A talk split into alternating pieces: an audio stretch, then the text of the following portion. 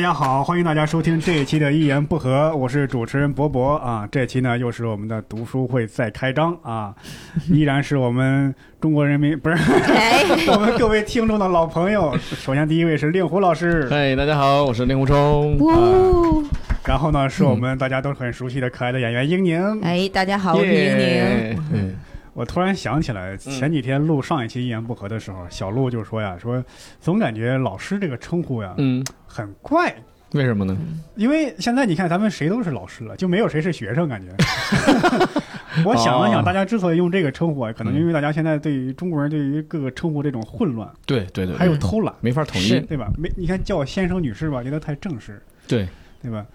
叫哥哥姐姐又有点对对对，有点太过太于油的腻啊太油好腻，像好像对特熟不知道用啥称呼称呼别人了，感觉。但是但是小鹿这个抱怨，其实我很早就有了。嗯为什么呢？因为我做过教师啊，我是有教师证的。嗯，你叫我为老师还凑合对，，所以我叫你老师嘛，对吧？但是现在好像大家都有教师证了。嗯，对，还有就是我们介绍一下为什么我们上一期一言不合跟这一期隔这么长时间了呢？因为我们单立人的很多演员最近忙，嗯哎，很多都不读书了，嗯，我们呢只能拿以前的存货啊，所以这一期呢，我们继继续这一期的这个一言不合，我们聊的说其实没有一个统一的主题和概念，基本上大家喜欢读什么或者最近在看什么，哎就拿来给大家来这个分享一下，哎对对，这个所以所以说，哎，咱们今天要不先从令狐老师开始？可以啊，可以啊，哎，因为令狐老师啊由，浅入深吧。嗯，哎我先我别先来一本特别浅的书。就就哎呀，太过谦虚了啊。对，太过谦虚。 没有没有，这个这呃今天是什么书？中国吃，吃饭的吃，嗯啊，呃，美食美食节目啊，嗯因为这个大家都是吃嘛，大家肯定是离不开的，一日三餐都要吃，甚至有人还来个夜宵四餐啊、对对嗯，但是呢，吃饱之后，下一个就是吃好，就吃的特别精致啊，特别什么呀。然后我就前一段看了一本书，就叫《中国吃》，嗯看完之后我就觉得，哎呀，值得给大家分享分享啊。嗯这位作者也是一位高人，他嗯一米是九，也是周奇墨嘛，是 吧？没没那么高了，他是满清的算贵族，嗯，就是光绪时代有个珍妃、瑾妃姐妹俩。嗯，嗯哎，那个是他的姑奶奶，哦，姑奶奶就是是出自他们家族，她是曾经某一年的春节到宫里去给瑾妃磕过头，但是，呃，咱们新中国成立前呢，她是走错了一步人生路啊， 她去台湾了， 在台湾之后工作，后来那个生活在台湾的同胞呢，就经常回想家乡菜啊、家乡的东西啊，嗯，有人就说他说，哎，唐先生，你把你那个也写一写嘛，你您是这个大吃家了，美食家，嗯他就随便在报纸上发表一点儿这个讲美食的小栏目，嗯越写越受欢迎，最后就成书了。然后写了这个吃的书之后呢，又写了其他典故啊，呃，风土人情啊。嗯，据说唐先生现在的著作有应该有十一本之多了，嗯嗯嗯嗯，都可以看看，很好，很好。然后我先说说他的出身啊，他现在叫唐鲁孙，大家就觉得他姓唐，这个唐是汉姓嘛，嗯，他们家族呢姓塔塔拉，啊，塔塔拉氏，这个这个就是，呃，我不知道你们二位怎么看这个，因为有一个知识点说满族人没有姓，嗯，啊现在的电视剧经常是把这个是，姓氏说西塔拉尔晴、乌拉那拉青英啊这样的去称呼，是近两年三年的电视剧才炒起来的这么一个歪风，哦实际上是对满蒙文化的一个误解，因为他们是没有姓的，他只有名字。你今天问一个蒙古族朋友你叫什么，他就告诉我叫巴特尔，你姓什么不知道，这很正常。很正哦哦常。但是他可能说我来自布里亚特部落，我来自于察哈尔部落，这个是可能按的。宗族和按部落，按部嗯部落落，的对。，嗯所以就是满族也是这样，他有一个部落，他用满语叫哈拉。嗯所以就是清朝的时候呢，两个满人看见了，用汉语问呢，会问对方贵哈拉是，说我贵哈拉，那对方说我是钮祜禄氏，说哦，嗯 你跟和珅是一个呃部落，嗯，他是这样的，所以他就报名字。然后唐鲁孙家族呢，一直是他的爷爷的爷爷叫裕泰，是当过陕呃四川知巡抚，当过陕甘总裕泰督，啊，不是那个茶馆裕 泰，哎哎，卖茶叶的是吧？嗯 然后那个裕泰有四个儿子，其中有一个在广州当这个知府的，嗯这个就是这个唐鲁孙的太爷爷。然后嗯这位呢哦有两个儿子，一个叫志军，一个叫志云。然后志军呢就叫他的字叫伯愚，就是愚蠢的愚。嗯然后老二呢就字仲鲁，就是鲁也有这个愚蠢的，就是鲁钝的意思嘛。嗯所以他就是仲鲁的孙子，所以他名字就叫鲁孙，他名字是这样来的哦，啊、我还以为山东人呢啊，不是山东嗯人，他的母亲是汉人，是河南巡抚李鹤年的闺女，嗯所以他绝对是出身名门，然后家里嗯是啊、住房条件也挺好，所以从小的时候呢，他写他们家考验厨师，家庭的请的这个厨师，嗯请到家里来试菜，嗯就让你做一个汤，一个鸡汤，一个青椒炒牛肉丝，一个蛋炒饭。他说这三个菜最考验厨师的水平，综合水平。哦对， 因为鸡汤是什么？鸡汤属于文火菜，一定要小火慢炖，嗯只要你一着急，火一大，鸡汤就不好喝了。哦，但是这个青椒炒牛肉丝呢，又是一个大火菜，你一定要青椒要脆，你不要给它炒塌了。但牛肉又得炒熟， 牛肉不能生。嗯嗯对，然后蛋炒饭呢，它就意思就不是所谓的一大块鸡蛋和一碗米饭炒在一块儿，嗯是就是要每一粒儿米上都分开是吧啊，对，包裹着蛋液。嗯中华小当家一样，对，对嗯米要粒粒分开，还要趁着蛋，所以就是你端到他面前，他他吃不吃的，他就明白了啊，看嗯一眼他就知道这厨师水平了。所以他们家是特别特别讲究的啊，就是这种讲究的家庭才能培养出这个美食食家，因为他对是唐先生自己说， 他的食量很小的，他不是那种说我吃起来没完没了的那种大肚汉，不是，他很很多东西精致他是对吧很多东西他只吃一口，嗯他食量很小，但是他吃了他就知道正宗不正宗，地道不地道，这个馆子换没换，厨师等等等等，嗯很厉害。他讲，他讲，他说载涛就是那个什么，那个呃涛贝勒，他说有一次到东来的时候就吃饺子，说你给我用那个羊后腿肉，羊肉白菜的，你给我用羊后腿肉，你记得用羊后腿肉。结果端来吃了一口就开始骂街，嗯，他说这不是羊后腿，是羊里脊。哎呦，然后老板都惊了，到后厨就问小伙计说：“掏贝了那那个气爷，这个饺子是怎么包的？”伙计承认了，说：“今天没有羊后腿肉了，我用羊里脊给他包的。哦”老板一下就惊了，说：“你看人家说的，是，一口就吃出来了。平时吃的讲究，确实很容易分辨出来。”，对对啊对对，就是我们好 像你不要说羊后腿、羊里脊，我连对牛肉羊牛羊肉对可我能都刚想说 刚想是说牛是羊都分不出来哎对的。平常做饭都得拿出一块儿闻一闻使劲闻哎这是猪肉牛肉还是羊肉 对，尤其是嗯对小的串店给你的羊肉，你是到底也不知道是什么动物， 嗯，然后能不吃到老鼠肉就不错。 对，就是我一直讲他家庭出身为什么呢？因为这个曹丕嗯就是曹操的儿子，他有一个一个论论断特别经典，他说一世长者之居处，三世长者之服食。嗯，怎么讲？他说就是你家里出了一代有钱有有品位的一个人的话呢，他能把住房研究明白了，就是一世长者之居处。哦他说但是家里要懂吃懂穿，必须三代人。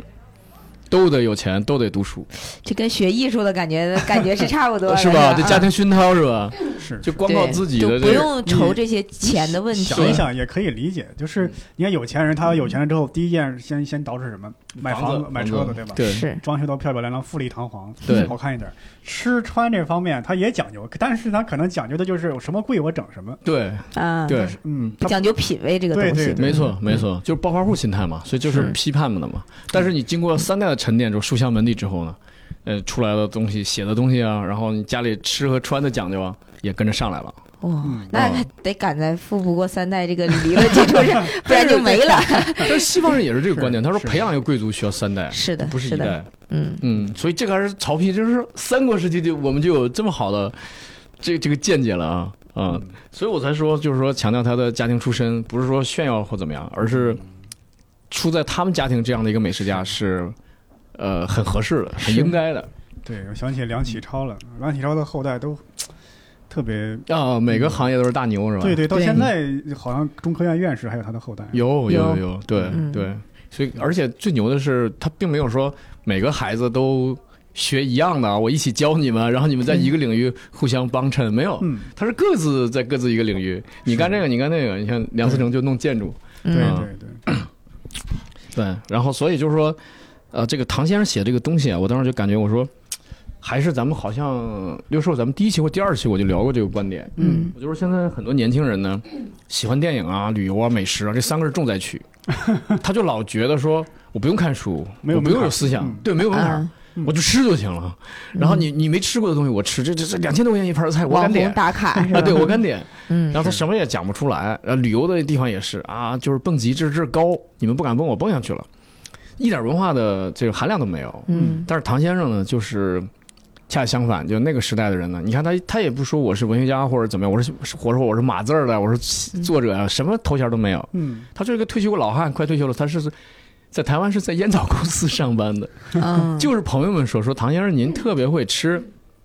您给讲讲这个来历。嗯他在饭桌上讲，后来就形成文字，就发表在报刊上，哎，文笔也很好。他嗯讲了很多很多出处，包括一个生活在广，就是一直在广东长大的一个人，也是在台北请他吃一个饭，嗯点一道菜叫蝴蝶鱼，上来之后就说：“鲁孙先生给讲讲吧。”他就很惊讶，他说：“这是江西赣州菜啊！”啊对方一下就惊讶了，说：“我祖籍就是赣州 啊嗯就嗯他们会根据吃或者这个菜品，能了解到那个菜衍生出来的文化，它！”是嗯没错，怎么来没的错，啊没错。对，他讲了很多追根溯源的东西，你这就是真正会吃，就吃到是是吃到呃吃到根儿上了。对吃到根儿 上。对，比如他讲，他生活在他的后半程，人生后半程生活在台北嘛，但是他嗯说三杯鸡实际上是鲁菜，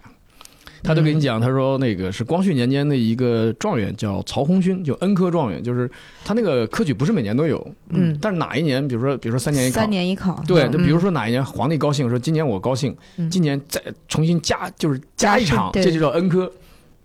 说光绪的呃丙子恩科时候呢，这个一个状元叫曹红勋，他是山东潍县人，嗯他老母亲牙口不太好呢，他就天天在家就想吃点那种软一点鸡肉，他在家里研究出三杯鸡，嗯所以他说哦三杯鸡应该是鲁菜，虽然在台湾很盛行，但是是鲁菜。可能因为台湾有很多山东人 过去，嗯对， 把这个也带过去了。我对当初看这本书就会对他介绍一些当时的那些典故，我觉得特别有意思。他就说到，你看，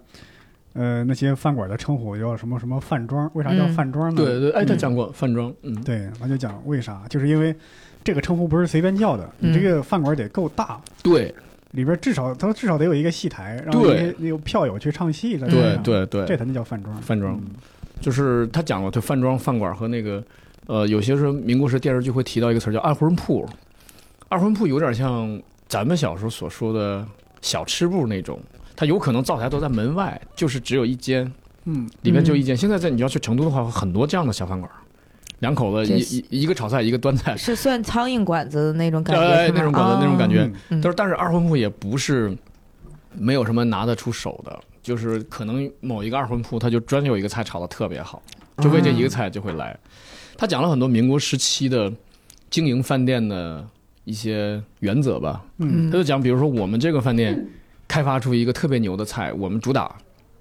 其他同行谁也不能再做这道菜了。嗯，做了就是呛行嘛，就就是撕撕破脸了嘛。啊，但是如果我饭店不干了，厨师团队要走了，被你接收了，你就可以做了，这没 毛病。相当于一个啊竞垄争断的了一是个吧？对，它就是一因为个嗯一个道德在道德体系下的对对竞争，就不是说你搞我也搞，我降价啊， 嗯没有人这么干。嗯嗯。互相有一个协议彼此。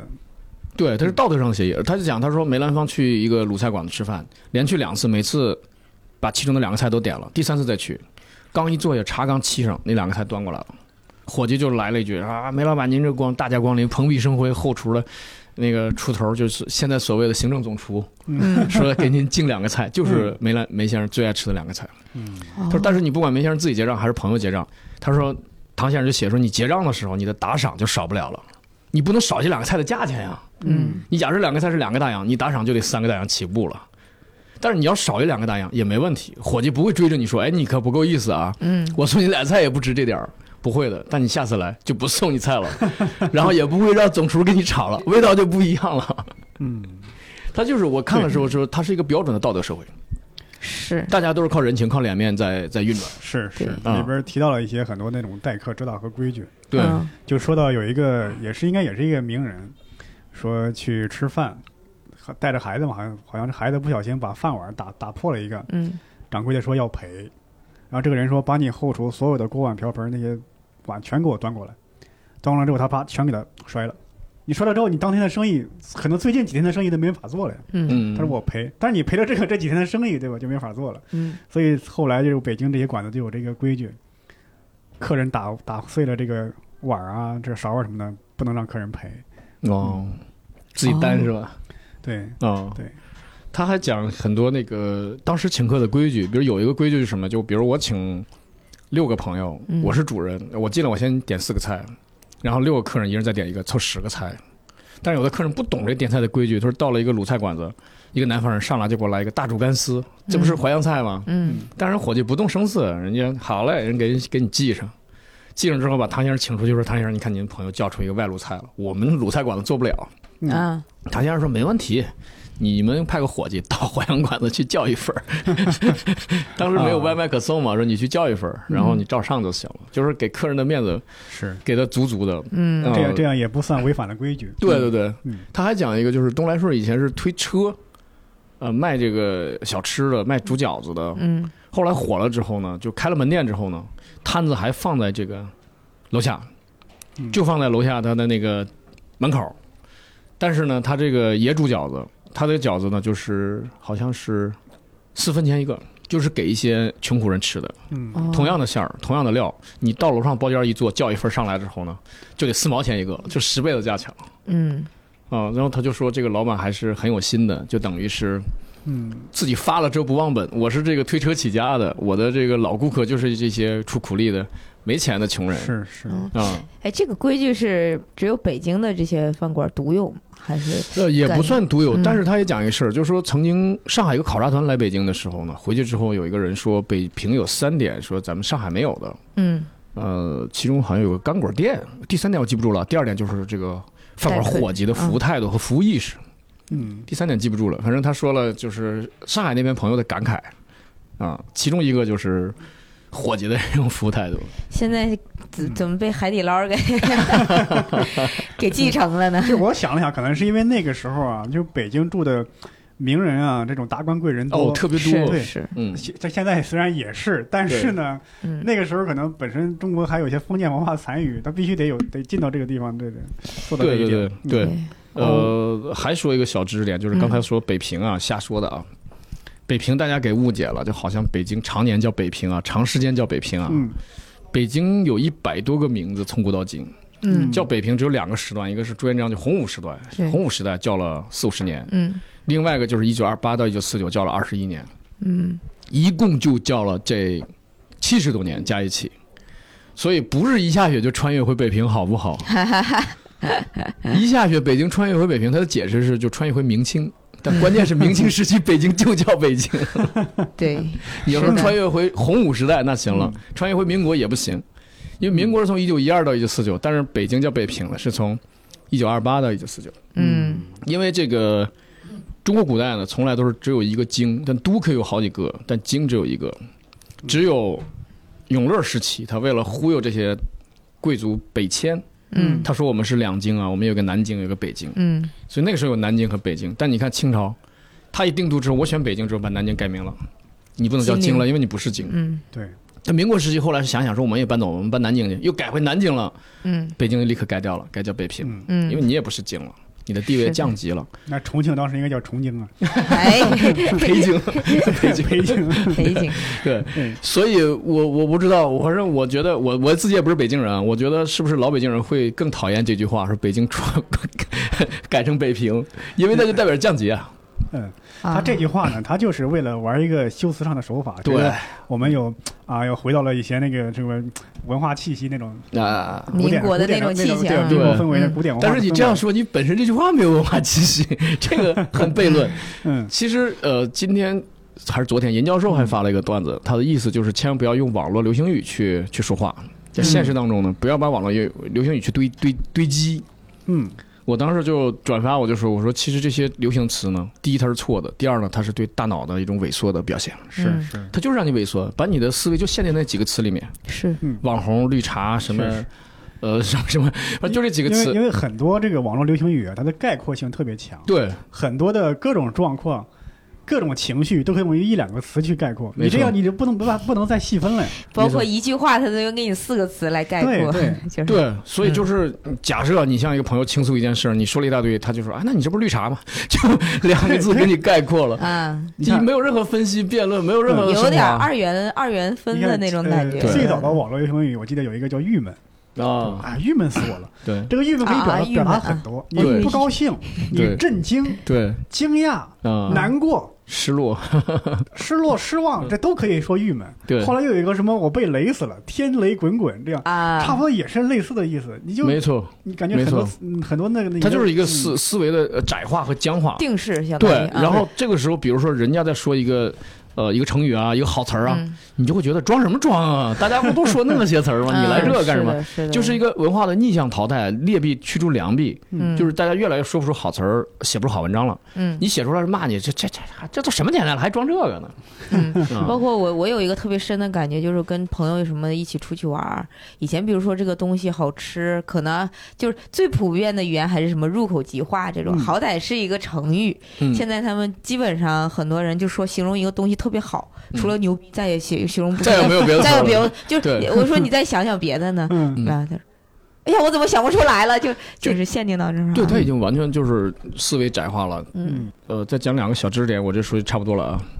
他讲到说，那个清朝的时候，北京城里曾经有寺庙、道观这些东西加起来有一千六百多个，嗯一千多，现在基本都没了。嗯他讲了其中几个是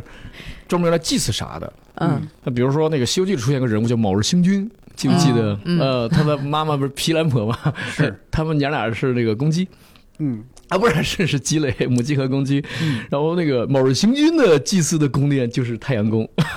哦现在太阳宫已经拆没了。对对对但，是有那因为个基于地叫铁太阳站有那个地名儿，这呃太阳宫。对，一鸡叫太阳就出来了。嗯然后卯日星君呢是管耳耳耳不聋眼不花的，每年嗯农历二月初二。会有很多人去祭祀，去太阳宫拜祭一下卯日星君，为的嗯就是这个耳不聋眼不花。啊，他还提到了那个白云观的一个老道，算是卖国老道了，嗯嗯大家可以去查一下，这个人叫高同源啊。嗯就是在李鸿章跟这个俄国人签中俄密约的时候，他应该是被俄国间谍拉拢了。嗯，嗯，就是在这个，做手脚了吗？还是哎，对，他就是推动李鸿章身边人一定要把这个签了，把这个中俄密约签了，俄国人要什么利益都给他。嗯后来日本间谍也发现说，这个老道能左右这个皇宫，嗯也就是派了日本间谍也接近他，嗯所以他写了，其实，而且这个唐先生本身特别爱唱戏，嗯所以民国时期的大的这种戏的名角儿，他基本都写到了，跟他们吃饭呀，跟他们聊天，跟他们交往。是，他写的这些事儿是史书里没有的，啊，而且是他角度来写，特别好。他讲，嗯他讲他大学大四的时候，在一个部委实习，实习了一两个月，暑假结束之后他就回家了。嗯到元旦的时候，部长给所有下属手写的元旦贺卡，还有他一份儿，嗯寄到他家里。啊，他就讲特别有人情味儿，是嗯，所但以是想想不就是他们这些人把国民党给吃垮了吗？他还讲一个奇事儿，就是那个时候嗯会有一些公务员，其实在几个部委兼职，有一些热门衙门呢，就工资就是每月还能发出薪水来；也冷门衙门就发不出来。嗯但是有一个规矩，一个惯例，说如果有一个同事病逝了，就是不仅要把他积欠的这个薪水给到他，还要加一些，同事还要再凑一个这种慰问金嗯，送家里去。所以他那个同事就诈死，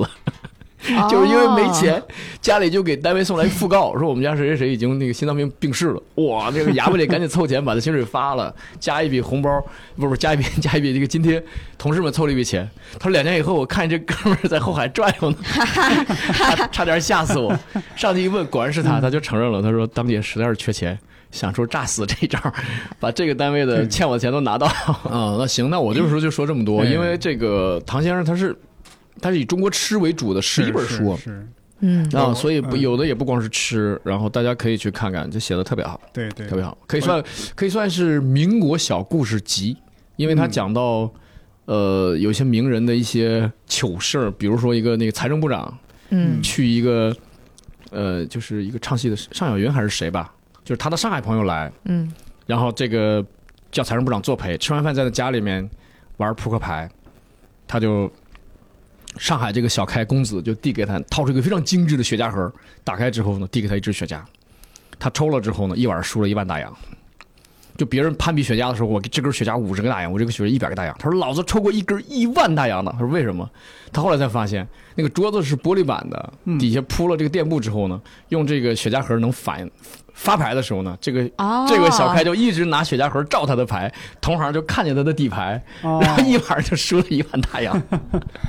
他第二天没上班，坐在上小元家里一直研究研究，也终于研究明白了，说哦，怪不得他给了我雪茄之后，一晚上雪茄盒不收起来，拿这东西照我的牌。哎呀，上海人狡猾的，哎对，所以所以这些事情我别别的史书里可能都不写，所以唐先生以这个经历者的身份把它写出来哦对是啊，值得一看啊。对行，我就说这么多啊。对这个书我看过那个唐鲁孙唐唐鲁孙文集，嗯，他有时候不光写这个这吃饭相关的，也会写一些那个相声啊，嗯嗯啊，对，甚至写一戏曲些嗯这个武术方面的。当然那些我就感觉武术那方面他写的太神乎其神，都不可信了。嗯哦嗯对对对，嗯也写过，因为他家有就有看家护院的保镖嘛嗯，啊。我发现这玩意儿其实其实很多文学家就是。呃，就是生生活背景从小很好的这些人，嗯他们大了之后都会写一些跟吃啊，或者是呃吃相关的文化有对关的是书因。为咱们要写就写小时候多 饿，对 对， 呀，就找小不时着候吃玩的的。玩的什嗯么？我记得前两天伯伯那嗯天还看上了，就是我看那个蒋勋的那个《品味思想》，嗯他那个本书里面就在讲，就是说说现在大多数的人生活的太匆忙了，嗯说应该停下来，好好的品味一下生活。 我当时越看，其实就是有点疏离感，因为有的时候看书是会你自己会带入进去。但那天嗯我越看越，我们这不是没有钱，没有，啊 哦我们哪有心是情去是品味这些东西我看那个陆文夫啊、梁实秋啊，他们也写美食嘛。嗯啊？对他们写美食，那肯定跟咱们一般人接触的不一 样。咱们想吃也吃不着那些东西。对吧他们会说什么？他说：“你看什么？你真正懂吃的人，谁会去下馆子呢？ 他们会有一种叫做那种叫类似于现在讲应该叫那个什么私家宴，还是叫什哎么？是是是，嗯嗯叫那个那个私房菜，对，对私房菜。当时叫什么？有一个称呼叫姑姑宴，哦就是等于是邀请制的，嗯你得是有一定身份和地位的人。嗯，嗯对你有钱，但是你这个人没什么身份，对，来不了。来不了。对，然后自己私家宴邀请一家群宴对人过来做做各种市面上没有的一种还有一种 菜，唐先生也讲过，就是嗯别人家宴的时候来他家借厨子，就是就是他家厨师能做哪个菜比较好，嗯，人家那边家宴想突出，就请他家这师傅过去，就做那一个菜，做完了你就可以回来了， 嗯，就对这些。这是是你一般人你暴发户接触不到的，接触不到就是为了显示自己是一，对吧？有有贵族这这个个门身份路，对对，有对对这。个资源。我觉得里边还提过一个事儿，就是，就是可能是讽刺那些那个那个那些信佛或者那王公贵族啊，嗯就是说有一个王爷的老婆，我不知道应该应该称称呼什么叫什么这福建，啊，应该是福晋，说信佛不吃肉，嗯嗯吃了好多年之后，光吃肉觉得嘴里没有味道，嗯嗯，就觉得是厨师手艺不好，对连换了好多个厨师对，都不行。嗯啊，我知道了啊，这个是最后，哎，有一个厨有一师只一来，哎，福建一吃很满意。嗯后来说是怎么做到呢？因为这个厨师每次来啊，肩膀上搭一个白毛巾，对嗯这个白毛巾是用这个机油喂过的。对，每次做饭之前，先把这个白毛巾在这个锅里一涮一抖，那机油全是跑锅里了，然后用这个来炒那些蔬菜。嗯福建一吃就很有味道，有香味儿对吧？对有这个油味、机油的味道。嗯啊对对对，嗯 然后这个对他书里写了，嗯，对啊，OK 啊， 然后接下来我要说我这本书了。嗯好， 这本书呢是这个毛海建教授写的那个历史书啊，嗯叫《天朝的崩溃》。嗯，好好书，对，这本嗯书很很厚很复杂，我在我我看我了我对，有将近有俩月，还没有完全看完，嗯可能就简单的说一点儿，就是他就讲，因为咱们课本上写，他就讲那个鸦片战争。对嗯，是嗯是鸦片战争，鸦片战争嘛，就是它可能咱们虽然说课本上有写啊，这个第一呢写的没有那么详细，第二呢这个那是以前的课本儿，当时的没有那么史多细节，是吧？史料啊呢，可能不如毛海建先生考证的这么详细，是的考证的这是么的详细，而且毛海建先生他这个毕竟他是一个现代史家，肯定会有一些更更新颖的一点儿的观点。嗯，对他就在序言中就说呀，就是咱们中国评判历史啊，喜欢用什么标准呢？就是中间标准。对，皇帝啊，咱们这国家打了一场败仗，嗯这个国家衰落了，是因为什么？是因为皇帝只听奸臣的话，没有听忠臣的话。嗯，反过来，如果皇帝是吧亲贤臣远小人，那这个国家就兴盛了，这个仗就不可能败了。嗯那么这一套模式呢，是过去的封建史观，但是到直到现在还在影响着咱们中国人的思想。对，这套思想呢，慢慢一碰到鸦片战争这种中国在几千年历史中从来没有遇到过的这种历史事件，就感觉就失效了。嗯你看林则徐是忠臣，但是你真的让林则徐带着中国的清朝的军队那时候去跟英国人抵抗，他照样也得是吃败仗，他是不可能打赢的呀。对对对对，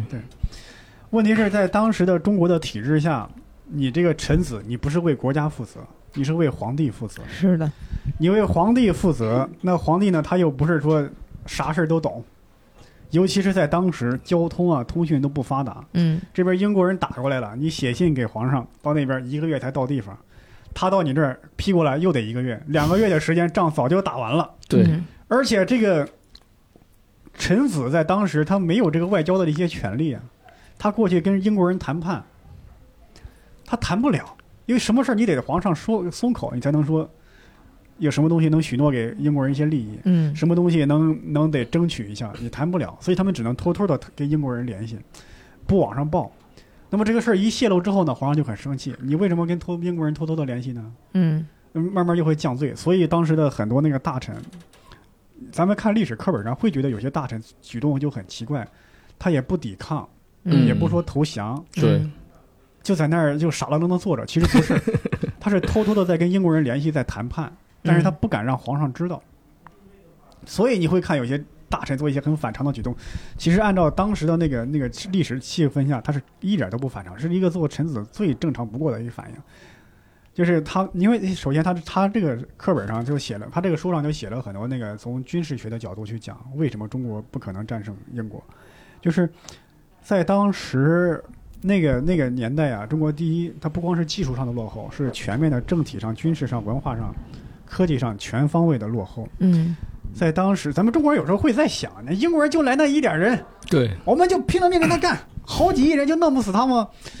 这是这是这话就其实有时候你没有考虑到当时那个环境，首先武器上严重落后，嗯是这个武器上不是代差，就不是有这种代际之差，是对说当时的清军的武器呢是这个枪械，就是火枪跟大刀长矛这种冷兵器，它的比例是五比五，嗯经常有一半儿人的装备这个火枪了。但是这个火枪呢是那种火绳枪，得最点。初代对，的这个这那是最个初代枪，的，对，嗯他们有什么问题呢？第一，阴天下雨，影响枪的这个发射；嗯第二呢，射程只有射程一特别百米，对嗯然后呢，你的上子弹的速度是一分钟一到两发， 而英军的他们的火枪是全员装备，对嗯他们的射程是两百米到三百米，嗯他们的装填速度是两到三发一分钟，那么就意味着他看到你就能打死你，嗯，而你呢要离他足够近，你才能打着他，嗯他对装填的速度还比你快。那么这种这种情况下，武器这么落后，就是他就等于是你打不着他，他那就能把你打死了。其次就是这个这个火，而且他们是燧发枪，燧发枪呢，它不太容易受天气的影响。嗯还有这个火炮，当时中国的火炮呢，可以说甚至可能不如明末时期。对，就是那个火炮，第一呢，中国当时是冶铁的技术非常落后，嗯这个炮管有很多气孔，这个导致很容易炸膛。他们在试射的阶段就有四分之一的火炮炸膛了。那么为了防止火炮炸膛，他们就得把这个火炮的造得很大，这个炮管儿很大之后移动就不方便。对，移动不方便呢，你就不容易瞄准对方。而英国人是开着军舰过来的，那你就更不容易瞄准了。它是嗯军舰是会动的嘛，而且中国当时这个火炮上没有瞄准工具，那只能凭借士兵的经验去打。而中国的这个海军本身它的战斗经验就比较少，嗯那么如果一个老兵死了，那新兵上去怎么去瞄准呢？没有瞄准工具的，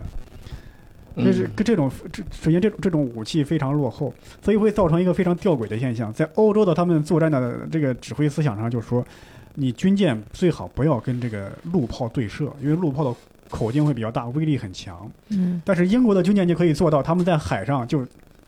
就跟这个陆中国的陆陆陆地上的大炮对射，中国的陆地上大炮打不着它，它就叭叭一打一个准儿那边，就会有这样的一个问题。嗯，还有就是，说到这个中国的这个人数优势，可以说是用人海战术。实际上，人海战术恰恰是不可能，很多时候是英国人以多胜少， 很很很多时候是英国英国人以以众击寡。为什么？因为当时中国的军队啊是军警不分，对嗯很多军队是主要的工作，它不是打仗，是要负责日常的治治安安问题。对嗯是负责治安问题，你比方说这一个人，他们要要看什么？要第一要要看守这个牢狱、皇家的陵墓。对。那么这是浪费了大量的这个兵力。那么那有一个问题就是，你要是打仗，你得把这些人集结起来，抽调的方式。比方说，咱们仨人在这看这个地方，门儿得去俩，我一个人在这守着，嗯这样集结兵力就很慢。所以当时会产生什么问题？当时广东被英国人进攻了，但是呢，广东还有一万兵，只能抽出来三千。举个例子，就是剩下的呢，他军队呢，他得从外省抽调，嗯那么英国人他迅速集结起来了打你了，你没有足够的兵力跟他打。而当时的清朝是对老百姓是普遍不信任的，对，他宁肯留下了一部分人充当警力去控制老百姓，他也不愿意去跟这些英国人去对打，只能从外省打。外省，外省，当时的这一个省就会说：“哎呀，我们也不能抽那么多人，我们也得维持治安。”那慢慢集结起来就很慢，所以当时就有一个省的军队从头到尾没有打过一场仗。英国人打过来了，那去支援吧。支援之后，英国人已经打完这个城，去下一个城市了，他得也去下一个城市。就去是下一个城市，就是这个有有而不击，就对是， 一直英国人已经转战下一个战场了，他也得跟着去，从头到尾没有打过一场仗。还 甚至有时候英国人是以逸待劳，他们打下来一个城之后，已经做好了休整，那边是刚跑过来，还比较疲劳军队。那么英国人以逸待劳，把这个军队给拿下了，这是不可能的。而且在当时，英国人的战术也是比较先进，他们在打的时候呢，先是军舰正面攻击，然后另外派出运输船到登陆，登陆作战，然后占领制高点，从这个清军的后方用火炮轰击。清军从来没有见过这种战术，他们发现敌人从后方来了，他们不觉得那是敌人，他觉得是汉奸，他们觉得是英军是被汉奸，是他们觉得当地的汉奸被英军给收买了，所以他们往往吃了败仗之后，第一件事是惩治汉奸，抓一批他们觉得可疑的人就就地正法。天呀，对对 这还是杀自己人是对吧？而且还有一个满清满清的一个贵族将军，他们在跟英军作战的时候，他们要紧闭城门，没有疏散老百姓。老百姓要要说要你们要开仗了，我们要打开城门让我们走，我们不想在这个地方待着。他就把这些老百姓很多人抓起来，给就地处死，就说这是汉奸。其实你按在按照现在的军事思想来讲啊，你守护的是什么？守护的不就是老百姓跟他们的财产吗？嗯但是他们就觉得你这是动动扰军心，啊，应该是处死。就是整体的政治、经济、文化、军事各方面都是全方位的落后的。而跟这个当时的很多人都说啊，英军来肯定不行，他们可能他们就是一步一步的，就是都当时清朝人有一种迷之自信，就是说刚开始打不过英军会在想，哎呀，他们可能是海军厉害，陆战不如中国人。你看他们都都系着绑腿儿，对嗯腿都伸不直，一到地上就自动撂蹶子。 而且如果我们不出口一些大黄什么给他们，他们可能就是什么几年之内什么腹胀而死，嗯就是这么落后的思想，就是跟跟外国人打的时候呢，又是会欺上瞒下。有时候因为有他们一边跟英军谈判的时候呢，英军没有进兵，他给上面报我们已经大胜英军嗯啊，他们正在溃逃，我们正在讨论一下呃这个善待战俘的问题之类的东西。那么那么道光帝就会很高兴，觉得你们就继续什么一江生有追穷寇追穷寇之类的思想。嗯那么又过一阵儿，英军不理中国人这一套了，因为因为英英国人他有时候会觉得中国人总是利用这种时机跟咱谈判，但是也谈不出什么来，因为毕竟当时那些大臣他们没有权利，没有权利跟外国人谈判，只能偷偷的谈判，嗯你也没办法许诺什么东西给别人。那么英国人就直接就蛮横的进攻，蛮横的进攻这边儿新的战书急报又到到到那个北京那儿。到皇帝一看，哎，你们一边儿不是说打了大胜仗吗？怎么又这个英国人又进攻了，而且打的又离这边又更近了呢？所以就会临时抽调派另外一个将军去，然后把那个什么有有押解到京城，经常是有这样的事儿来发生。而且在当时，你如果说真的彻底的跟英国人去打，也不是不可能，只能是用什么战法？后来 是毛泽东的那个游击战法，只能是这样。嗯啊对吧？英国人要从天津打到北京，他你这怎么办？你只能说去迁都，一步一步跟英国人周旋。嗯但在当时，这在封建王朝中是不可能的。是是的对，一个迁都，这是大事儿。他会觉得你的嗯王朝的尊严，王朝的对第二呢，这个满族的这个统治一直是他这个合法性是受到质疑的。嗯他如果被英国人打的从北京迁都，那么他们他们就会担心各种汉族的势力在要起来裹挟起义，啊嗯起义、造反什么的，他们会担心这个问题。所以你让一个封建王朝的人去迁都、打游击战，这是不可能的。而且他们对打游击战，你得发动老百姓，嗯发动老百姓当地的对，那那你发动老百姓，他就很很很担心老百姓做大，对吧？中国农民起义就是一是步的一步一步一起义发改朝换代的，他们很担心这个问题，所以你让清王朝去跟英国人这样就至死放死放手玉搏，也是不可能的，嗯，这是一个不可能的问题，对所以只能逃到只避能暑山庄是吧？ 只能割地赔款了。对，只能 就是逃到承德。当时他谈判的时候，英国人也很好奇，说一般谈判这个条约你得仔细看吧。嗯他就说当时中国的那些大臣，清朝大臣，就看眼刷就扫一眼，啊，行行，现在就签，现在就签，你们现在就走。他们想的就是，哎呀，你们赶紧走吧，别让皇，别让这个皇帝再治我的罪了，别让他再再来惩办我了。你们只要一走，啥事儿都好商量。那么英国人反而觉得很奇怪，有谁？你不要说签一个国家之间的条约，你就是现在这签一个劳工合同，嗯他也得好好好的一个字儿一个字儿的看一遍的。 对，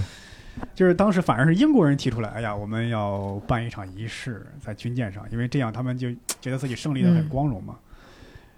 而且这个这个合约在签的时候呢，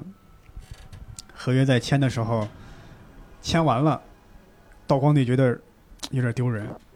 他不觉得这个开辟通商口岸丢人，嗯他会觉得我的名字跟一个英国女王的名字，一个女人并列了。写在一张哦是这样啊嗯，条约上，他会觉得我的这个是天丢人，啊，对，而且你你你得再补充几条条款跟他周 旋。结果这一弄反而是弄巧成拙，因为当时的那些大臣呢，他们没有现代外交的国这个概念，嗯以及国际之间这个这个条约啊、这个法规这个概念，他们担心的是什么呢？说英国人这么厉害，那么如果以后英国人来了中国，来了清朝，跟当地人发生冲突了，万一再以因以此为借口开战怎么办？嗯他们跑到内地被当地人抓了揍了，这个该怎么办？英国的商船咱们规定了可以来，万一他的军舰再来该怎么办？嗯呃，他们会担心这个问题。其实呢，如果按照咱们现在的法治观念来讲，就是说，如果两个国家签订了合约，这个代表是处于和平的状态，那个战争状态就等于切割掉了，嗯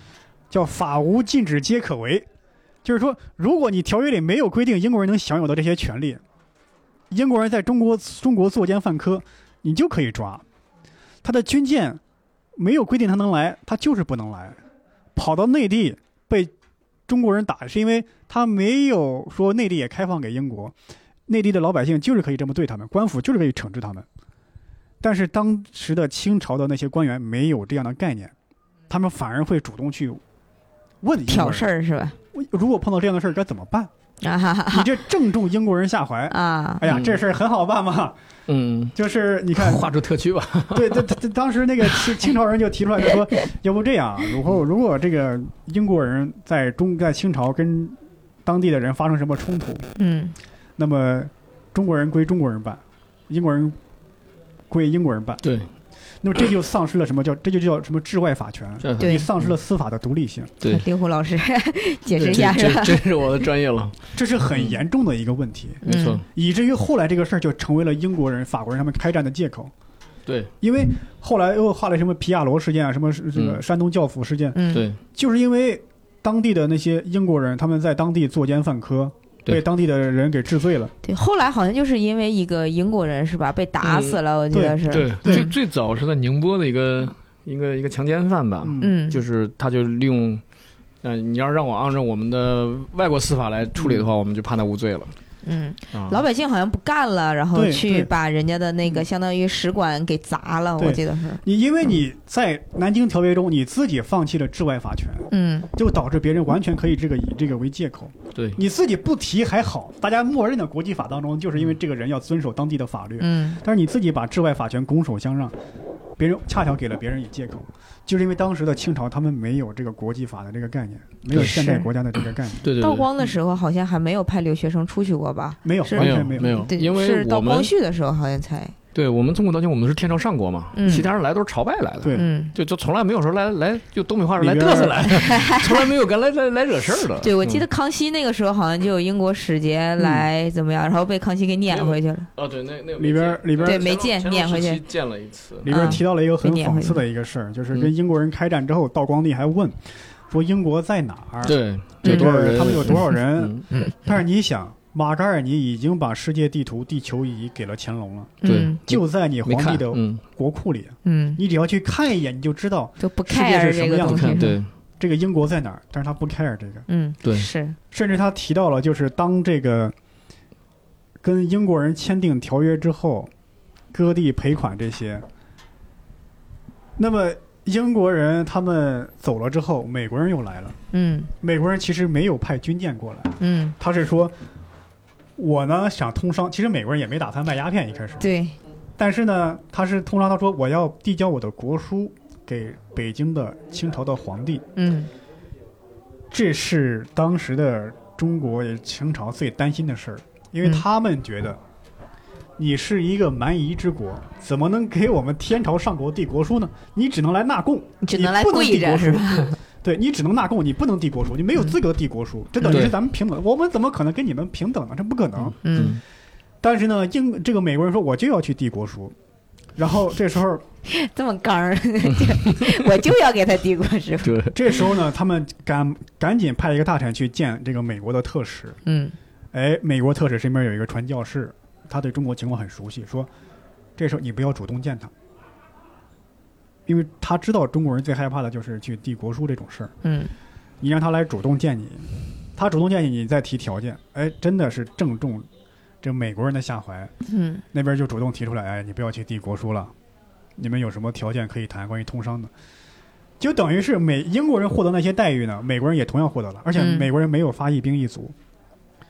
美国人一走，法国人又来了。对，法国人是直接开着军舰过来的，因为法国人觉得我跟这个英国是一等同等的国家，欧洲对吧大国啊我也有那个个同等的这个军、嗯军军军事武器，然后又许诺了给法国同样的条件。然后法国走了之后，什么比利时、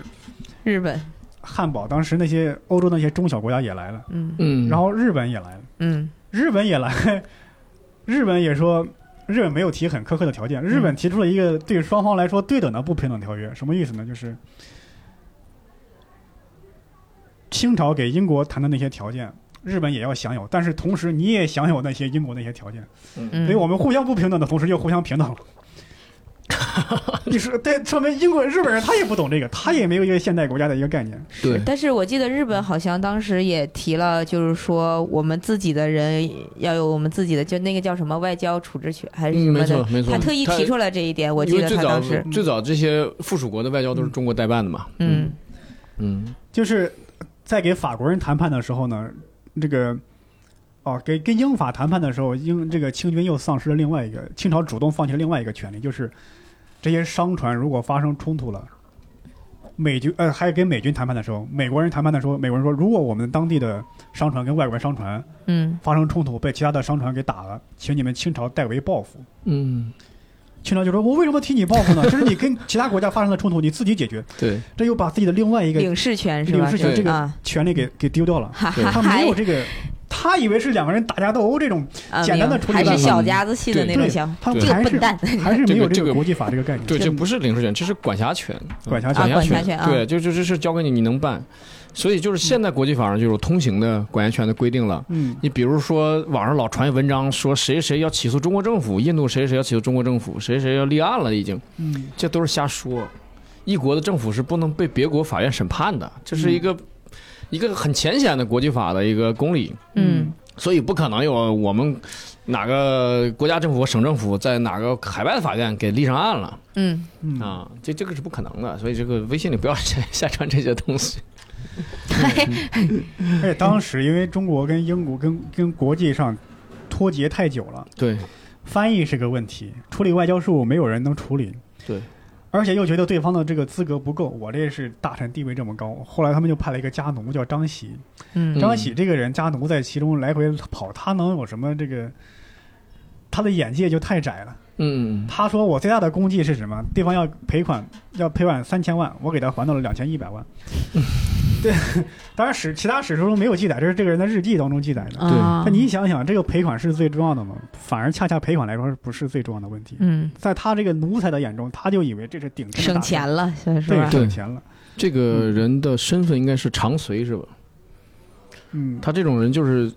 说白了就替替那个官员跑事儿了。嗯他是一个一点官衔都没有的一个老百姓，嗯，但是下级官员看见他会下跪，会磕头，嗯就觉得他手家眼奴的那种就感觉，对，就觉得他手眼通天。嗯就是大这个大臣，这个嗯一品大员、二品大员，走到哪都会带着他，所以呢，他也会跟着水涨船高嗯，啊。而且在当时中国那个，其实一直到民国时期还有这样的一个问题，就是政府跟老百姓之间是一个对立的、互相不信任的一个状态。当时清，当时英军打下清朝的一些粮库的时候，开仓放粮，很多哎，粮食很多啊，老百姓过来就这拍手称赞啊，英国人就是 好嗯。会，你说你都完全丧失了民心，老百姓怎么可能会帮你同心一力去对抗英国人呢？他们对只会觉得英国人去找皇帝算账去了，跟我没什么关系，我反而还是还能捞点好处。对对对对对对，嗯，而且在当时，很多文官武官都会各种方式来敛财，文官贪污腐败就不用说了，嗯武官呢会吃空饷，嗯对我这五我往上报五千人，我招两千人。嗯嗯而对当时的那些那些士兵，他们训练的时候呢，他们要回家吃饭，嗯回家吃饭呢，然后有时候在训练的时候呢，那个家里还过来过来去军营去送饭，一群这样互相看，跟现在的这个军队完全不一样。现在的军队是一群士兵在军营同吃同住，对对吧？这边要发生什么战争，我这边拿起枪直接到前线去打仗去了，集结起来非常快。没有，当时士兵是要回家的，啊，那时候还要干农活儿，然后对对对农活儿闲适的时屯候屯再田去嘛，，屯对田那时候嘛，不再是去当屯田兵制，嗯，很多人。因为他这个士兵的待遇是康熙年间定下来的，对那么随着物价通胀，到那个光道光时期肯定是不够用了。我对很多嗯人去等于是雇个人替自己去值班，然后我再去街面上去干个生意。是我记得康熙那个时候好像是抚恤金是死了一个战士，一家可以拿二两嗯，银子，嗯然后但是那个时候其实就有很多官员贪污嘛，就是说对这在嗯当时绝对是不够用的，而且在当时的那些武官啊，他们要去镇压农民起义，去去剿匪，很多时候呢，是这些人是望风而逃。嗯一看到那些，很多时候甚至是官匪一家，嗯那么我来打你了，你对，先跑。嗯，你跑完之后呢，我把当地老百姓抓着去请赏。嗯啊，可以，当时是那个左宗棠还是曾国藩说的，他说当现在的这些士兵武官啊，用四个字来形容就是丧尽天良。而且有一个人去奉道光帝的命令去前线去打英国人，说我要去募集一些军队去去跟英国人去干。呃现在很多士兵啊，就是因为当时有一个数据统计说，很多清朝士兵跟这个英军作战的死亡率是百分之一点二二二六二五，嗯对伤亡率是百分之一，百分之一点多，也就是说，很多人大部分就跑了。他就说这怎么办？就是士兵就没有作战的勇气。这个林则徐说：“诸葛武侯亲来，亦无办法；要让诸葛亮过来也没有办法。 你这军事上不没有如别人军，心了，相当于嗯对，当地的官员又不懂这种现代的这个国际法，嗯你打了败仗不说，跟别人谈判也是吃亏的。很多时候是弄巧成拙，自己想争取一点利益，反而丧失了更大的利益。对，嗯所以所以这个事情其实也是，它是工业与农业的碰撞嘛，就是说，嗯因为我们的装备是农业社会的装备，人家是是工业社会装备，但实际上，我个人觉得啊，这这是一个呃规则的碰撞，嗯，就是就是西方人已经开始改玩规则社会了，玩这个法治了，嗯玩的挺好了，然后人家来了也是让我们那个签条约。也不像古代的时候，你要给我一个地啊，给我多少人口，然后不不是那种各地、嗯呃想法都啊，不对，一给样给，我给我多少个奴隶，嗯不是那种了。他给他跟你谈说啊，我这管辖权你要不要？我说啥叫管辖权？我们可能 基本概念都不懂，嗯所以就是在规则面前，我们是彻底输嗯的。就是就是他给他，即便说白了，就是我觉得这个输的意思就是，即便他给你一定的利益，你也接不住，你不知道你应该你是应该拿下这个利益。嗯嗯，所以就是只认为当时中国军事不如英国，那是一个非常大的误区。嗯对他没有一个现代化的一个观念。对，军事肯定是不如的。还另外一本就是一个英国人写的《鸦片战争》，我还没看完，我刚看了一百多页。嗯这是一个英国女士叫蓝诗玲，这是她中文名字啊。 啊汉学家，她是这个剑桥中文系毕业的，嗯，她也写了一本，她她看了些进那个电影，就是《鸦片战争》，她感觉我们英国人怎么这么坏，然后她 就是彻 底是挺坏的，她就彻底研究了一下鸦片战争，她也写了一本书，就叫《鸦片战争》。我觉得看完你这本儿，再看看他那本儿，就是一个是中国人角度来分析中国社会，一个是英国人的角度来同时分析中国和英国。哦，其实嗯我我记得可以一起呃看呃，以前上学的时候经常看的那个，比如说什么讲鸦片战争啊，或者讲什么一些战争嗯历史，其实都是老外写的。嗯，那个时候很多，然后你就会感觉角度确实是我们不很不一样。我们不太愿意回忆这个事情，屈辱嘛。嗯再对嗯加上这个当时就是说关于这方面史料也不多，一打起来都烧没了。嗯但是老外呢，他他一边打一边记对，他是战胜 一方。还有影毛视海资料，嗯嗯建，毛海建就说他他写历史的时候最大的一个问题就在于，中国的史料啊，它没有下级下级人员的这些史料，对，都是一些官修 史。没错，没错，嗯太太官方了。就是你要看二十四史的话，它基本都一样，就是对就是王侯将相家世，就这他们都干啥了？对他，所以说很多的时候参考英国的一些随军的一些军官、嗯一些记者，日记，他们的一些日记、一些嗯私人的一些资料，嗯然后。他不是他说中国的史料，它不是少，是太多了，但都是一些官方史料，嗯那这样对比着看嘛。然后其实现在毛海建教授呢，他是开始研究这个戊戊戌变法了，嗯一直在研究戊戌变嗯法。研究研究的就研究清末这一段儿是吧？对对对对，嗯其实。呃，因为很多人会把这个戊戌变法跟日本那个明治维新对比嘛，嗯其实你对比的话，其实还其实不太一样，因为明治维新他们是自上而下的，全民一块儿都有万众一心的那种维新，嗯嗯而戊戌变法只有几个只有几个没有掌握权力的人在进行这种维新，嗯，对还不太一样。我就是嗯我看的时候说不用不要把这个明治维新跟戊戌变法来对比，你应该对比的是什么？是日本幕府末期那个时候，嗯，嗯日本的当时的幕府接受了当时是扣黑船事件嘛，对，嗯一外八国五人一八五三年，嗯对，扣关之后。递交了一本不平等一本不平等条约，幕府是接受了。幕府接受之后，触怒了各地的这个大名藩主，嗯觉得你这幕府你这不行，代表不了日本的利益了。嗯那么就这些人是有民维新的思想的，维新的思想，他们愿意革新，而且本身是接触过一些外国人，能够嗯掌握一些先进的武器啊、先进的文化，然后去跟幕府打仗，把幕府推翻之后，后来大久保利通说，我们需要这么一场战争，需要这么一场战争，等于是扫除了一切旧势力，然后对先进的思想占了上风。是的，这时候你再搞一场这个维新，搞一场万改众革一心的那种感觉，万众一心。嗯对，就就到就到位了，时机到了，对，对当时嗯当时当时那个等于是自上而下这么大家万众一心，而而你这个戊戌变法当时是大家就光绪帝也没有什么实权，嗯一群顽固派，这个时候可能真的也是需要发动一场内战，但是在当时那个条件下是不可能的。嗯。嗯，对我，我记得小的时候看，最初接触那种加入海战的那个印象，嗯就是看那个电影嘛。那个时候好像还是黑白的，我记得是。嗯，然后我记得那个电影的结尾，就是说整个那个电影的利益就是嗯中国人还是挺厉害的啊，比较团结，嗯然后就跟英军打，英嗯军特别坏。然后，但是他甲在午海战嗯，那是日军，不是啊，日军日军嗯，但是他在那个里面，他在那个里面就说慈禧嘛，就说非得要建那个亭子，建那个皇宫，嗯然后说把这个这些军费啊都挪去给那个建皇宫了，嗯然后导致没有那些炮弹造那些炮弹。然后我记得那个电影的结尾好像就是说，呃，一个炮弹落在了那个船那个船的上面，集野号啊，对，然后没有炸，没有炸，因没为有是炸，沙因为子，因为他那个就太怎么说，他那个结局写的有点太玄幻了，就是说，嗯就是因为那个炸弹嗯，就是落在了那个将军统领那个海军的那个日本嗯将军的船上，如果那个炸了，可能就当时那个感觉，电影就是能要改变了整个的这个战争的形态。哦嗯然后我当时小的时候，我记得那时候很小，上小学了，看完就特别生气，我就特别恨慈禧。哎然后等到后来慢慢慢慢发现，其实感觉那个时候就发现，如果一个王朝的没落，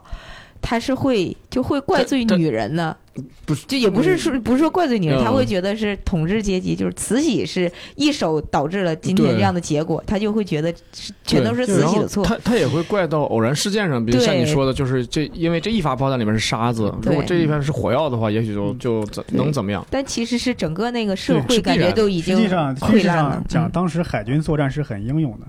主要是陆军。当时陆军是一溃千里，日军占领下来陆军的炮台之后，把陆军的炮台调过来去打中国的海军。嗯，对对，是这样的。对，嗯当其实这落后就是全面的落后，你没有办法是。但是后来你看，经历过清朝的灭亡，文这个不是民 革民民国时期，嗯嗯民国时期之后，这个孙中山起来，这个辛亥革命，很多人说是什么不彻底的革命，啊干嘛干嘛。嗯嗯但是辛亥革命到民国之后，中国人的民族意识起来了。嗯，嗯对对，民族意识起来之后，这就是形成一个统一的一个战线，嗯，这在清朝时候是不可想象的，不可能抵制外强，对我觉对，得这是那不时可候能。。嗯但是有这个统一的战线，很多人觉醒了之后，虽然说跟这个日本的武器还是有非常的落后，但是作战的情况已经跟清朝时候是不一样了。是你看当时这个中国的政府是国民党嘛，嗯，对，蒋介石组织大的会战，跟这个在上海、跟这个武汉、跟这个英国、跟跟日本人决战。那么打打败之后就组织南京保卫战，虽然后来还是被打败了，嗯那么就迁都迁都到重庆，嗯嗯继续跟日本人这样耗，一直没有投降。当时日本人也是在想，这为什么中国不投降？已经丧失了这么多的国土，丧失了这么多的人命，嗯对，这就是一个现代国家具备的这样的意识。你让清朝人，他可能第一时间就投降了，他绝对不嗯可能说是我要迁都啊，我要干嘛嘛，这是不可能的。嗯哎，对对对，对，这个是有可能的，嗯，嗯有可能的，嗯。当然，我那个插一个题外话，就是日本觊觎中国，不是从从明代就有了嘛？嗯嗯啊、是从丰臣秀吉时代嘛。嗯。但是他的第一步行动，大家都给他忽略了。他的第一步行动在一八七五年，嗯那个时候琉球向中国进贡的时候呢，日本就派船截他，嗯他不敢明确的说你不能去，他截他之后呢，他把琉球的船硬给拖到日本去，然后宣布说琉球向我们进贡了。嗯哦，就是一八七五年，日本人他他他是小偷小摸呃惯了嘛，他第一步是悄悄干的，但到了一八七九年呢，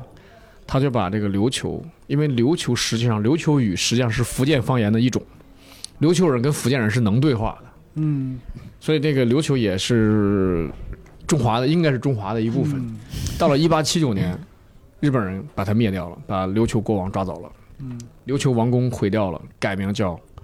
冲绳，就是 Okinawa。嗯就从一八七九年开始，这是他他的就就明目张胆了，就不是偷偷摸摸了。但是发现清政府根本就没管这事儿，是所以日本就觉得，哎，你不行了。你要行的话，你要还是当年的老大的话呢，你应该早收拾我了。对但是你没管是啊，所以就很快就有了甲午了。对嗯是就是当时其实福建啊、广东沿海一带有一些商人，他嗯他们是要下南洋，其实他们对国外的了解已经是达到了一定高度了。嗯对，但是由于国家是闭关锁国，是不允许你这些人出去，你只能偷偷摸摸的出去。嗯这些人从来也没有跟官府这样上报这些事儿，他们是了解什么英国干嘛的，这些国外这些外国国家的，但是官府官官方层面没有人知道，没有人他们回来的话就会按叛国罪处理掉了。对，嗯，而且当时有一个人，他经历也很奇特，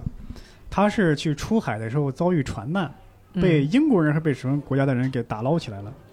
然后带着他去欧洲游历了一圈儿。啊他几十几二十年之后，他回来就自己写了一本日记，就讲英国人、法国人那些欧陆、欧洲大陆上那些亚欧大陆、欧洲人那些那 些中国的马可波 罗，对那些人的事儿，各种习惯，他们风俗习惯写下来记下来。但是嗯，这本书他也没有公开发表，公开发表可能当地人、国家人也不在乎这种事儿。嗯，嗯反正就是啊、我这本书我记得嗯当时慢慢儿还是抗战时期啊，其实在，早在一九三五年中日战争的全面爆发还没有开始的时候，还没有全面爆发的时候，嗯胡适定了一个战略，就是叫日本切腹，中国借错，嗯就是说日本拿下中国，他。日本肯定是要攻攻击中国的，但是呢，日本肯定是拿不下中国，毕竟中国是很大而且人又多的一个国家。那么，由于他们是落后，是全面的落后，肯定也是短时间内是战胜不了日本的。嗯我们能够想到的办法是什么呢？我们要正面战场上跟日本不停的作战，然后在三到四年之内不停的失败。我们丧失武汉、上海这样重大的城市，我们的长江的海岸这些长江沿线被日本占领，所有的海岸线被日本封锁。在丧失大部分国土的情况下呢，这个日本只能去分兵驻守。而慢慢呢，日本他们会触动苏联和美国的利益，嗯，那么引起了我们引起了国际的国际的同情，那么这个国际的战线搭建起来之后，那么日本就会一步一步走向的灭亡，然后中国来负责等于是完成这个最后一击，就是要中国借错。嗯那么当时中国日本要占领中国，肯定是它有两个战略，一个是北上，一个是南下。北上就是跟苏联。嗯其实当时日本也是说，他如果想称霸亚欧大陆，肯定是要跟苏联一较高下。那么战跟苏联一较一较高下呢，他必须有一个战略，就是消耗战，能够给苏联打二三十年的消耗战。打二三十年的消耗战，日本是打不起的，就嗯只能先占领中国，利用中国的资源去准备这个消耗战。这是一个北上。南下就是说，如果想彻底的占领中国的话，需要很多的石油资源、战略资源，那么嗯需要一些东南亚那些国家，什么菲律宾啊这些国家。但是问题是这样，肯定会触及美国的利益，所以就后来太平洋战争去那个袭击珍珠港嘛。嗯那么胡适就说，中国之所以没有还没有接受到苏联和美国的援助，因为是因为这个美国的孤立政策，日本还没有触及到这个美国的这个利益太平洋上的利益，嗯苏联的这个五年计划还没有完成。五年计划，所以我们只要再等几年，再等几年，苏联和这个美国这个美国的利益被触碰到，苏联的五年计划完成之后，有了外国的援助，中国跟哇这个日本打这种拖延战，就会获得这个最后的胜利。这是一部大棋，这是这是这是胡适在一九三五年的定下的战略，嗯但是后来这个。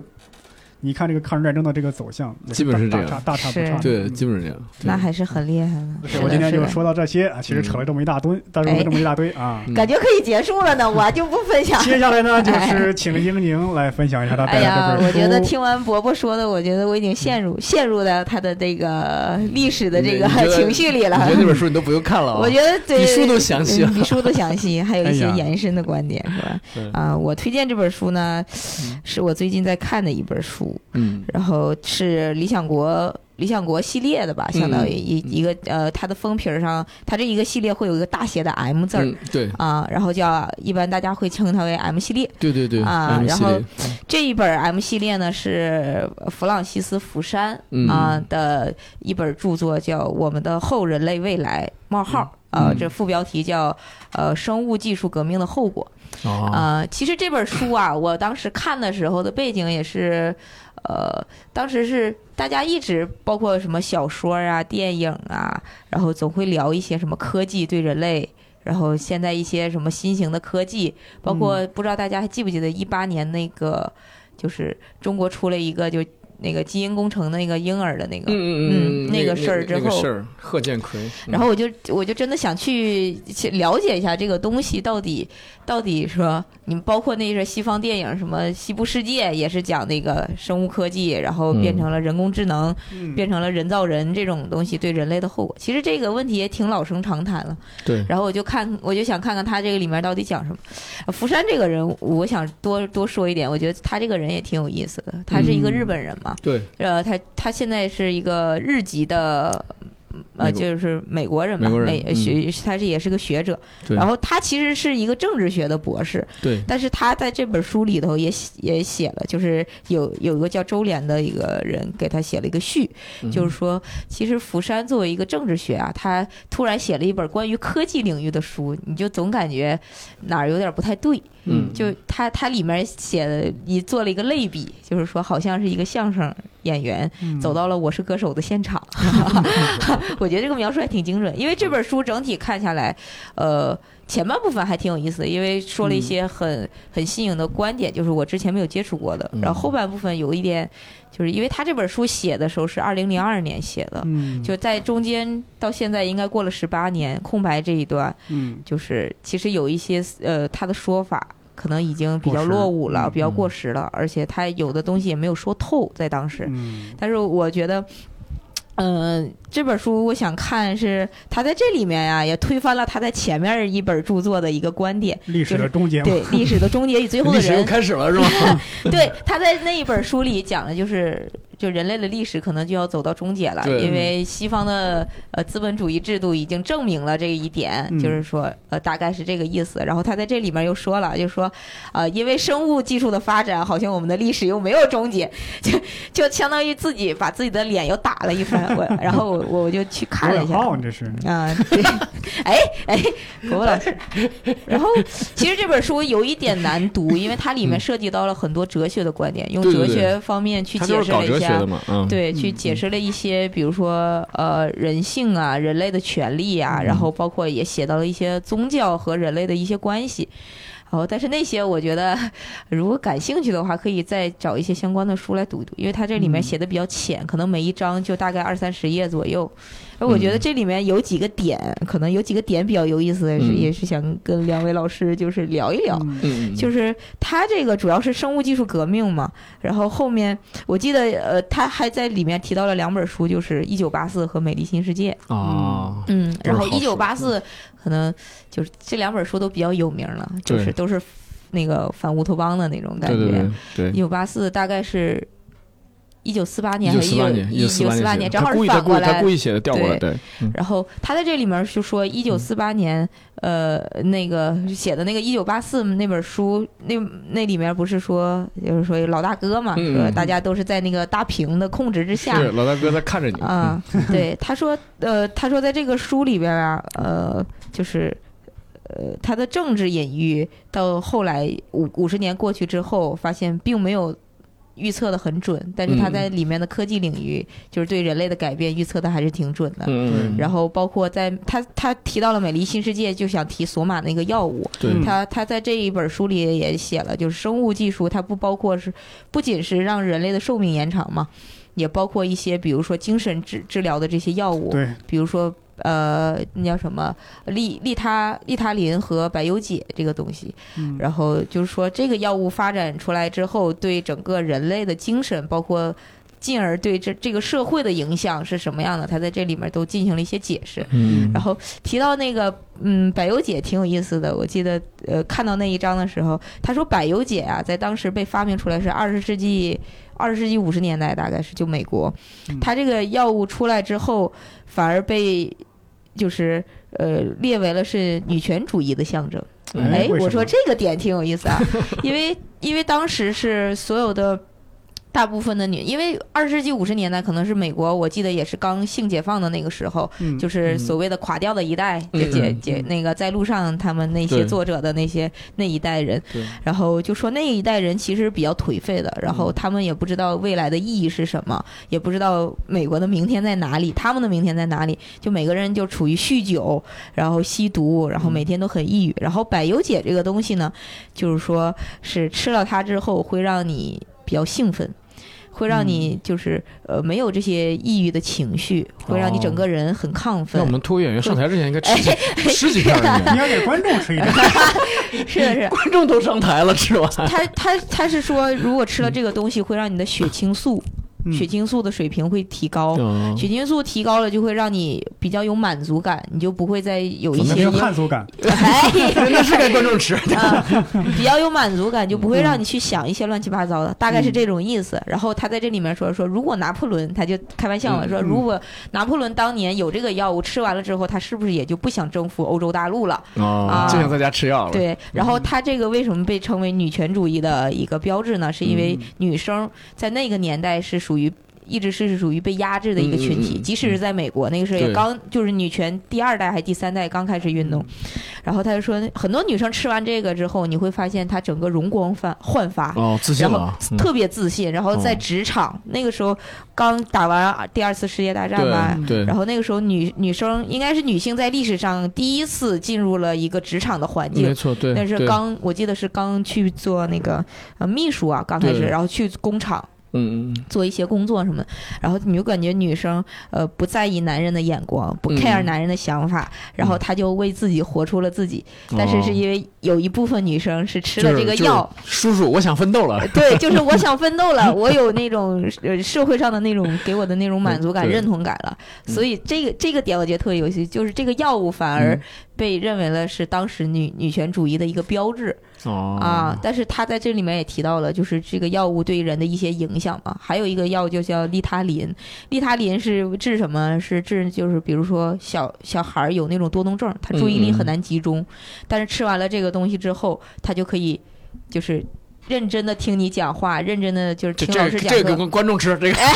配上这两个药，配上这个，然后，嗯，配上。然后我就觉得还挺有意思的，就是呃，他就说这个药物发发明出来之后，很多的一些广告商和资本主义大佬会用这儿药物来控制底层的一些老百姓哦，啊，就是把它当做了一个政治上的工具明白。啊，所以他在这个里面就例证了说生物生物技术革命，那你在药物上技术了革命了之后，那对整个社会对统治阶级，它其实是一个更好的工具嗯，来嗯做这些东西。嗯，就是我可以更好的控制你的精神，就包、嗯就就像那个电视就《娱乐至死》里面讲的那明个，白就是对电视刚被播出来的之后，刚被发明的时候放那些看那些广告啊，然后看那些什么，比如说呃电影电视剧，它都是为了来影响你民众的一些思想。是，没就错以前是报包括纸，现在是嗯电视，就对都是媒介。现现在是微博，对，嗯现在是药物，其实，在是那个年代也是它的一个媒介。原来那个据说列宁，列宁这个十月革命刚占领这个这个这个这个莫斯科这些皇宫之后，他下令的下他下令的第一件事就是接管当地的电影院，嗯，啊，要对，啊是一直放一些红色宣传片。嗯，对，然后他在这里面还提到了，就是说，呃，生物技术革命给人类带来的两个两个点，就是一直很难区分这个界限。一个是，就比如说阿兹海默，我们想治疗嗯阿兹海默，对，你是为了人治疗人，但是呃，就像一八年出的那个事儿，就基因工程方面的，你是嗯为了提高人类的能力了，对，就你是相当于增进。你嗯它是分了两类，一个是治疗，一个是增进。但是嗯增进就会容易导致另一个问题，就是所谓的优生学这个词。啊嗯优生学也就是希特勒的那个嘛，哎对对对对啊对，，他就觉得完美儿童啊，嗯，完美儿童嗯就呃，就是科学家，包括所有的，就是相当于左美国的左翼人士吧，是嗯特别惧怕这个东西的。嗯，他会觉得，呃，种族主义，种族主义又、又开始复燃了。嗯嗯对然后，包括美国刚开始五几年做科学研究的时候，是他们是有优生学的一个心态的。他们那时候给小孩儿做那种测试，都是为了区分出来你更高的智商和那个什么。嗯后来那些政界人就会觉得，哦，你这个东西和当年希特勒做的东西是一模一样的呀。对嗯对，然后你再发展下去，你虽然说打的是科学的精神，但是你科学不是中立客观的，嗯没错，科学其实往往都是毁毁是很灭可怕的，毁毁灭人类的最后一个稻草的，就嗯嗯原来是这种美感国觉。原来有那个社会那些有些心理学家、社会学家会做一些实验，就是嗯找来一群智商特别高的儿童，嗯观察他们，让他们尽量让他们凑在一对儿，让他们结婚，嗯结婚繁衍后代。嗯，是但是实验出的结果发现，这些人的后代也没有特别高的成就。对。他在这嗯本书里也说了，说这个东西，呃。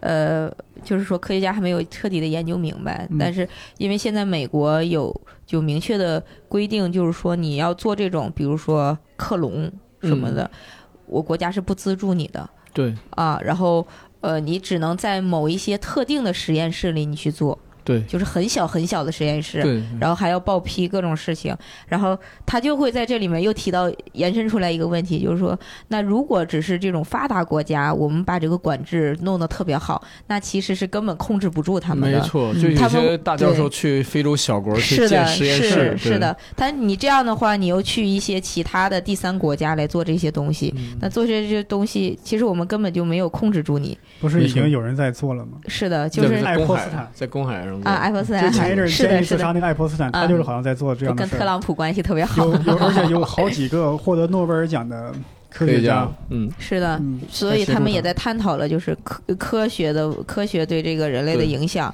嗯然后包括政治政治管制应该对他应该是出于怎么样的管制？没错，但是这一点呢，我觉得他没有说透，他嗯他更依赖于就是怎么说康德的那种感觉，就是嗯发掘人类的自我意志、自由意志，就是就是他比较相信，他比较依赖于就是人你要自己去有一个这个底线，但是这这个这这个就什么呀？就是、呃，这就是人靠个人道德是约束不了的，嗯是的，对吧？你比是如的我就是科学狂人，我认为我在克隆方面我能突破很大，对我有这个能力，我就想向全世界证实一下。但是这个是失去了伦理，失去了道德，是的，甚至失去了法律的这个底线了。嗯，然后他在这里嗯面也说，就是说他零二年写这本书的时候，应该是零二年出版，是零一年十一月份写完的。对，他在当时他自己的想法就是，他觉得能做到这一点的，就是美国的那些就政治团体，嗯，就是他还是相信依赖于法律和政治的那种对，各各界的人士。嗯但是嗯但我是我反而当时看到那儿，我其实挺后怕，我说这些人其实反而也是他们利也益更至可怕呀。利益至上者对呀，对而呀且，我是担心是另外一个问题，啊嗯就是说，你看现在咱们做这些可能需要大型的实验室，非常高端的科学家。嗯假如有一天我们其他的科学技术越来越发达，导致这个方面的技术很容易就突破了，是。导致普通的组织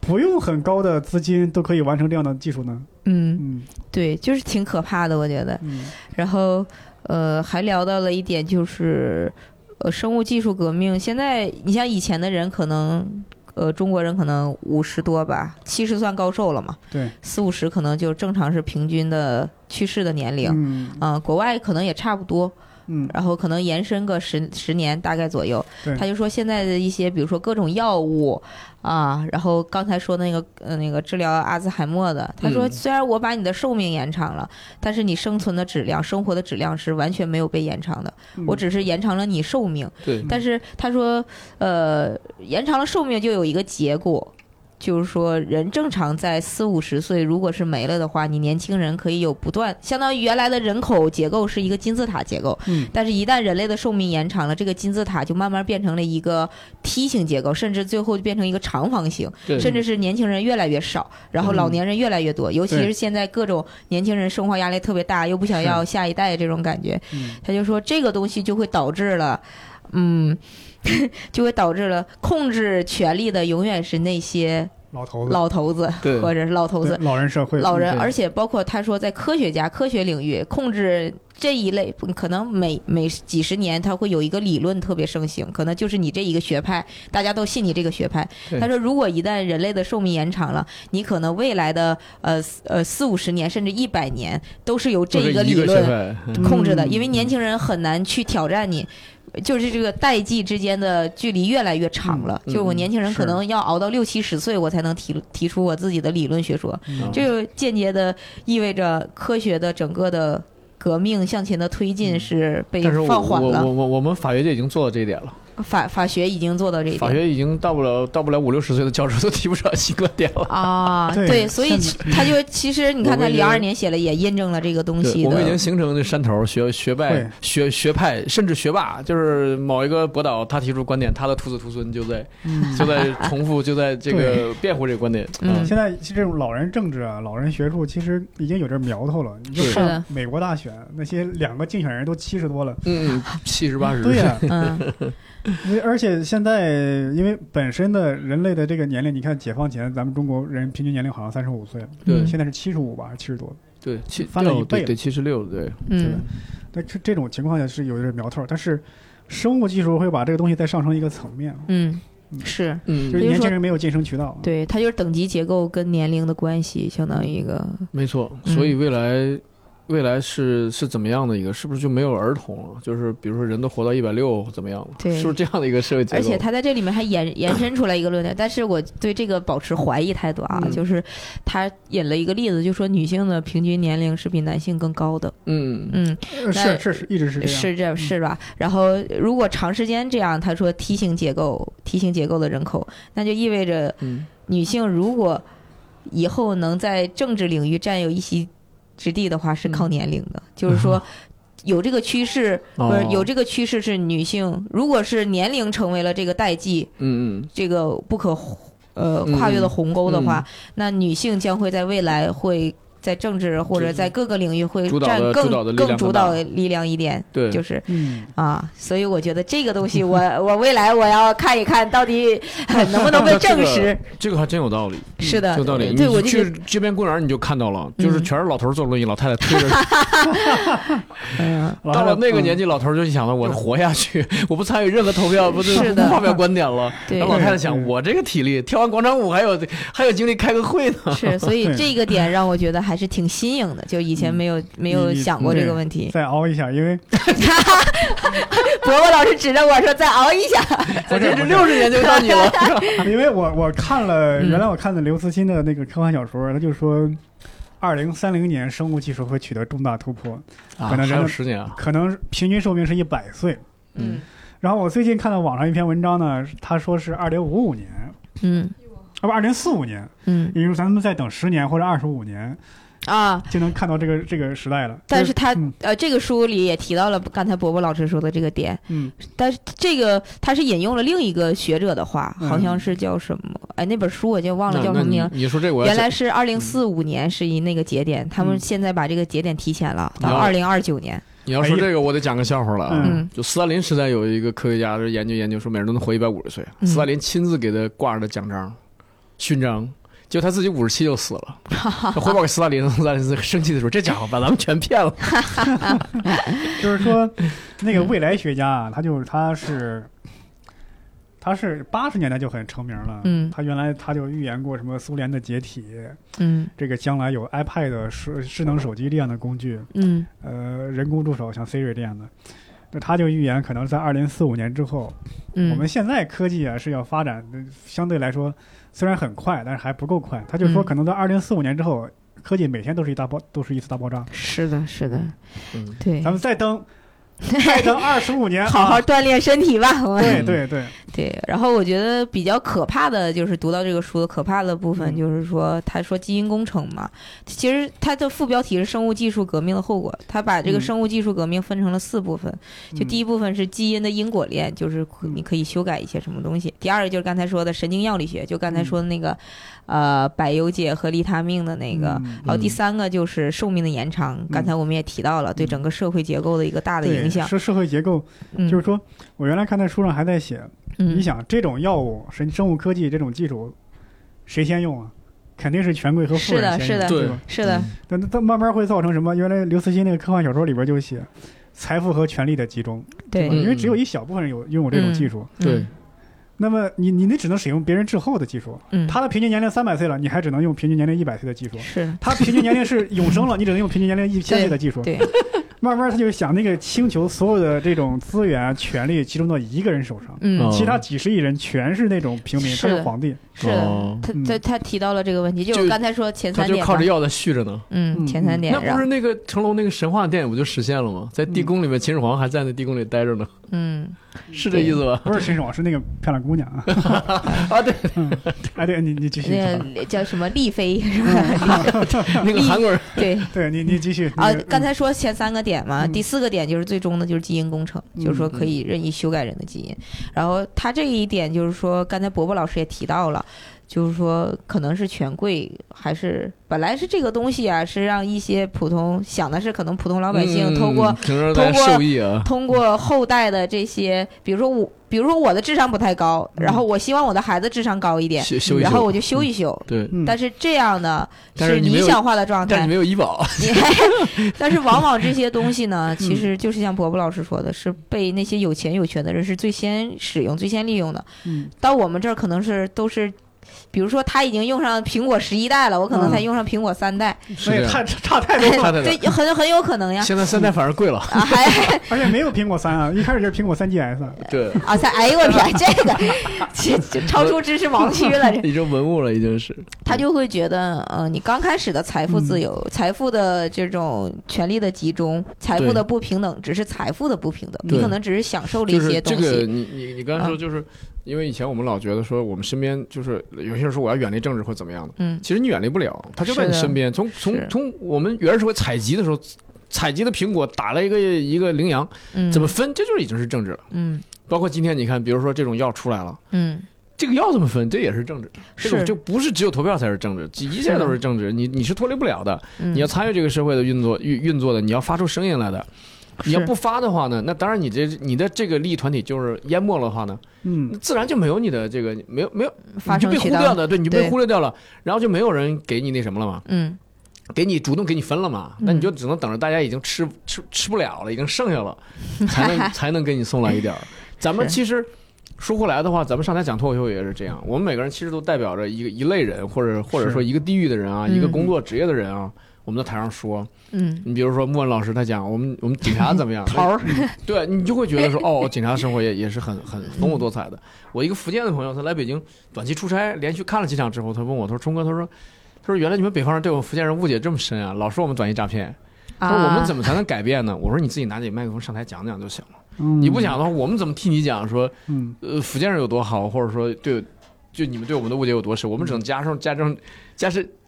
或者说只能相反的加深这种刻板印象，是而的不会帮你去消解。嗯，或者骗少一点下回。嗯，啊对？很深刻啊，这个应尼老师这本书。” 嗯哎，但是我觉得我还是没有读透。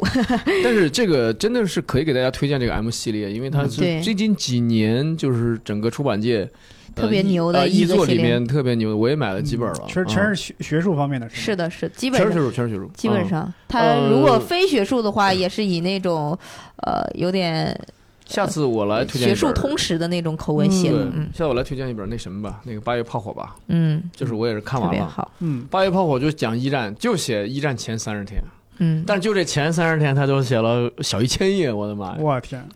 这不是两本书，上下上中下哎没册有他是吧没有它就其一实大厚本儿，他其实哇写的是一战背景，他嗯不是一战，就一战你自己去，呃有好多人都写烂了，所以他就写了一个一战的一个背景，就是从嗯那个爱德华五世死了，从他葬礼写起，一直写到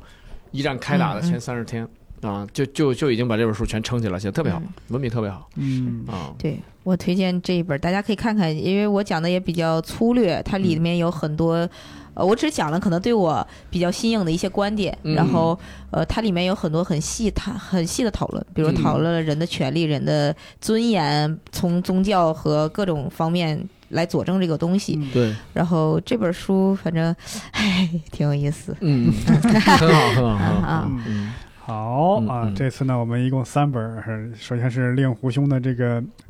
中国吃》，嗯，美食节目，嗯对，一个美食，唐鲁森先生写的关于美食的书。嗯嗯然后我你这本这是呢历史啊，嗯《天朝的崩 溃》，嗯，嗯毛海建教授的啊、呃研究鸦片战争的书，嗯啊，研究这本儿叫叫叫哲学叫啊，